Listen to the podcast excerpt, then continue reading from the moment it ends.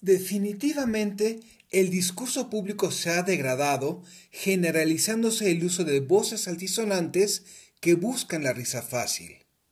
Cierto, por más divertido que pueda ser, no es lo que requiere el país.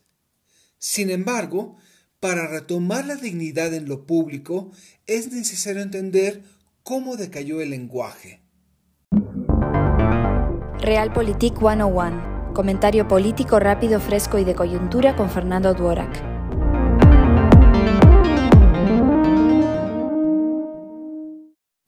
Desde que hay civilización, la demagogia gana cuando los sistemas políticos decaen.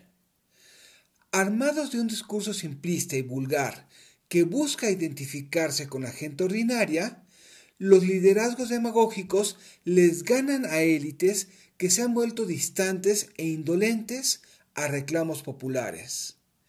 Visto así, López Obrador, su lenguaje y sus tácticas son de manual.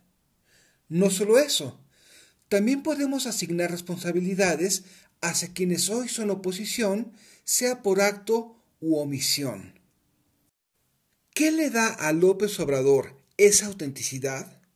Ciertamente su apariencia premeditadamente desaliñada y su estilo lento de hablar pensado para que las mayorías se identifiquen con él. Aunque hemos adoptado sus expresiones, sea por apoyo o burla, solo las entienden quienes tienen más de 50 años. Al resto le atrae su historia política y su reputación como luchador social. ¿Es heredable esa imagen y discurso? No solo depende de su figura. Eventualmente sus expresiones se convertirán en jerga y cháchara y quienes busquen imitarle correrán el riesgo de caer en estereotipos. ¿Qué sigue después de él? Cada candidata representa un experimento. Claudia Sheinbaum sabe que no será como él y trata de vender una imagen propia basada en sus fortalezas.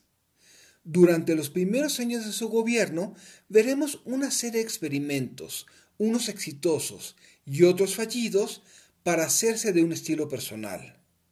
En el otro extremo, Social Galvez busca contrarrestar a López Obrador pareciéndose a él, pero con un discurso echaleganista.